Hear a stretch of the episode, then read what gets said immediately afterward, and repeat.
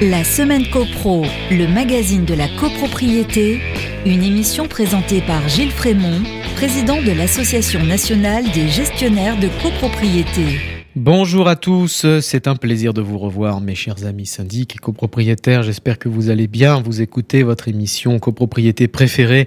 Bienvenue dans la semaine copro.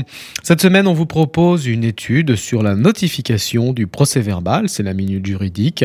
Nous aurons ensuite les petites histoires, la revue de presse, toujours un délice. Mais tout de suite, on commence avec l'actu de la semaine. La semaine copro, l'actu de la semaine. L'actu de la semaine, c'est la rénovation de l'habitat et c'est le lancement de France Rénove, un service public unique pour simplifier le parcours des Français. La loi climat et résilience fait évoluer le service public de la rénovation énergétique vers un parcours usager plus simple et des aides plus lisibles. Le ministère du Logement a dévoilé courant octobre France Rénove, le service public pour mieux rénover son habitat qui délivrera à compter du 1er janvier 2022 l'information, le conseil et l'accompagnement des ménages. À ce titre, la création de mon accompagnateur Rénove sera effective en janvier 2022 pour guider les ménages de bout en bout de leur parcours travaux. En France, le bâtiment représente 27% des émissions de CO2 et 45% de la consommation d'énergie finale du pays. Le gouvernement a donc fait de la rénovation de l'habitat privé l'une des priorités de sa stratégie de lutte contre le changement climatique. France Rénove, le service public de la rénovation de l'habitat, sera dès le 1er janvier 2022 le point d'entrée unique pour tous les parcours travaux. Ce réseau sera organisé territorialement avec le concours des régions et s'articulera de façon complémentaire avec les programmes locaux d'amélioration de l'habitat conduits par les différentes collectivités locales. Les informations et conseils délivrés par France Rénove s'appuieront sur une plateforme web france-rénove.gouv.fr sur laquelle seront disponibles toutes les informations utiles ainsi qu'un outil de simulation permettant d'identifier les aides financières disponibles et un annuaire des artisans qualifiés RGE. C'est aussi un numéro de téléphone national unique 0808 800 700 pour joindre les conseillers France Rénove. Et c'est un réseau de plus de 450 guichets uniques, espace conseil France Rénove répartis sur l'ensemble du territoire. Ce réseau rassemblera les espaces conseils FAIR et les points rénovation information de l'ANA. Les Français auront également la possibilité d'être accompagnés durant tout leur projet par un interlocuteur, on a dit mon accompagnateur rénove. Enfin, l'aide Habiter mieux sérénité destinée à soutenir la rénovation énergétique des ménages aux revenus les plus modestes et, prioritairement ceux habitant dans des passoires thermiques devient Ma Prime Rénove Sérénité grâce à des taux de financement avantageux pour inciter à des travaux ambitieux jusqu'à 50% des travaux réalisés grâce à un gain énergétique minimum de 35%, grâce à un accompagnement individuel systématique, grâce à la possibilité de bénéficier en complément à partir du 1er juillet 2022 des primes C2E par geste ou de la prime C2E coup de pouce rénovation performante. Je suis sûr que vous avez tout compris, c'est parfaitement clair. Ainsi va l'actualité. Je vous passe la main pour la revue de presse. La semaine CoPro, petites histoires de CoPro.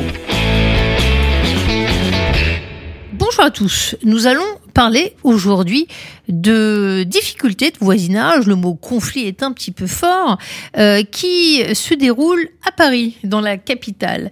On est d'abord dans le 10e arrondissement un quartier connu euh, pour euh, être l'enfer pour les automobilistes. La voiture a du mal à se faufiler dans les rues étroites du 10e arrondissement où les rues piétonnières sont de plus en plus nombreuses. On est dans une peut-être petite rue euh, près de la, la, rue du Paradis, de la rue du Faubourg Saint-Denis.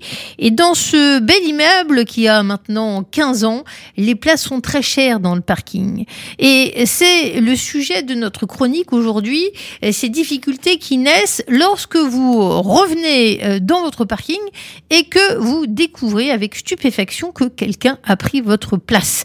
Ça peut être un souci euh, éphémère lorsque vous devez garder votre voiture juste à côté et ça peut devenir une véritable source d'exaspération s'il n'y a pas de place alternative et que vous ne pouvez pas récupérer votre espace. Alors, quelles sont les solutions? On l'a tous expérimenté. Première option, on laisse un petit message, euh, un petit papier euh, sur la voiture squatteuse en demandant euh, au propriétaire de la voiture de nous appeler pour libérer vite notre espace. Ou bien on sait en avance que la place pouvait être libérée et on sait où sont les places vacantes pendant les vacances et elles peuvent être utilisées par les visiteurs de l'immeuble.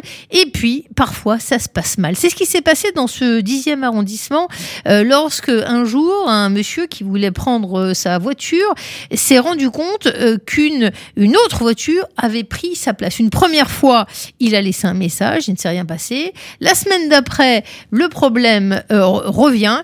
Et eh bien la troisième semaine, il a pété les plombs, comme on dit. Et qu'est-ce qu'il a fait? Eh bien, il a repeint avec un pot de peinture toute la voiture. Imaginez le visage du squatteur qui était tout content d'avoir euh, trouvé une place de parking, eh bien sa voiture Volvo noire était devenue jaune. Euh, ça dépend des couleurs, des goûts et des couleurs si on aime la voiture. Il y a une autre histoire qui s'est passée toujours à Paris. On est là dans un quartier euh, cossu euh, de la capitale et euh, dans une copropriété très très jolie. il y a trois semaines, eh bien les voisins, les riverains se sont plaints parce que des odeurs pestilentielles les gênaient de plus en plus. C'était bizarre. Elles ont cherché, impossible de détecter la source de cette odeur, odeur nauséabonde et ils ont appelé euh, le, leur euh, syndicat de copropriété, ils ont fait passer des euh, prestataires, ont fait passer un plombier, ils ont cherché si une canalisation avait été fêlée et laissé dégager des, des odeurs qui n'auraient pas dû être là. Impossible de trouver une énigme qui a mobilisé toute la copropriété pendant un mois.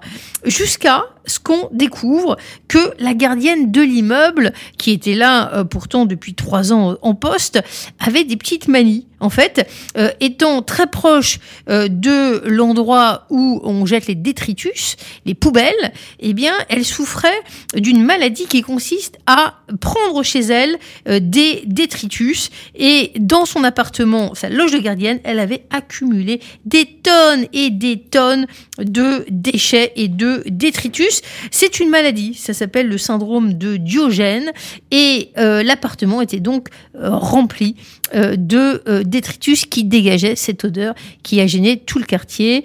L'histoire finit effectivement mal pour la dame puisqu'elle a été remerciée et aujourd'hui l'air est plus frais dans cette copropriété, mais attention au syndrome de Diogène. Merci pour les petites histoires, on passe à la minute juridique. La semaine copro, la minute juridique. La notification du procès verbal, la notification du PV d'Assemblée générale. Quand le syndic envoie le PV à tous les copropriétaires à la suite de l'Assemblée générale. Quand Comment Pourquoi À quoi ça sert Essayons de répondre à ces questions. Tout d'abord, quand faire la notification? Je cite, Cette notification est réalisée par le syndic dans le délai d'un mois à compter de la tenue de l'Assemblée générale. C'est l'article 42, alinéa 2 de la loi de 65 qui nous le dit très précisément. À noter, selon la jurisprudence, la notification est valablement effectuée par un syndic dont le mandat a expiré. Cour de cassation, troisième chambre civile, 11 mars 2014. Voyons ensuite à qui la notification du PV doit être faite.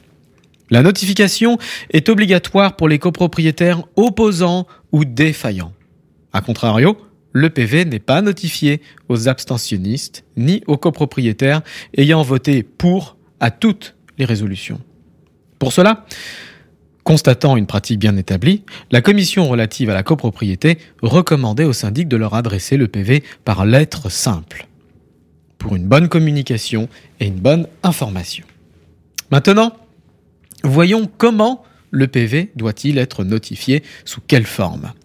La notification du PV doit être faite dans les formes de l'article 64 du décret du 17 mars 67, c'est-à-dire par lettre recommandée avec accusé de réception ou par LRE, la lettre recommandée électronique. Pour la LRE, confère article 42-1 de la loi de 65. La remise contre émargement est donc exclue. Attention, la notification doit reproduire le texte de l'article 42 alinéa 2 de la loi de 65 dans son intégralité. Ça, c'est dit à l'article 18 alinéa 2 du décret de 67. En pratique, le texte de l'article 42 reproduit figure à la fin du procès verbal. C'est un procédé validé par la jurisprudence Cour de cassation 11 avril 2019. À défaut de reproduction du texte, la notification est irrégulière et, le délai de forclusion de deux mois pour contester les décisions d'assemblée ne court pas. Le syndic n'est pas obligé de notifier le PV original. Il peut valablement notifier une copie du PV, certifié conforme ou pas. La copie du PV n'a pas non plus à comporter la signature manuscrite des personnes ayant signé le PV. Ces personnes, ce sont les membres du bureau, le président de séance, le ou les scrutateurs et le secrétaire de séance. La mention dactylographiée de ces signataires est suffisante. Cour d'appel de Paris, 28 février 1984. Pour finir, voyons pourquoi le PV doit-il être notifié.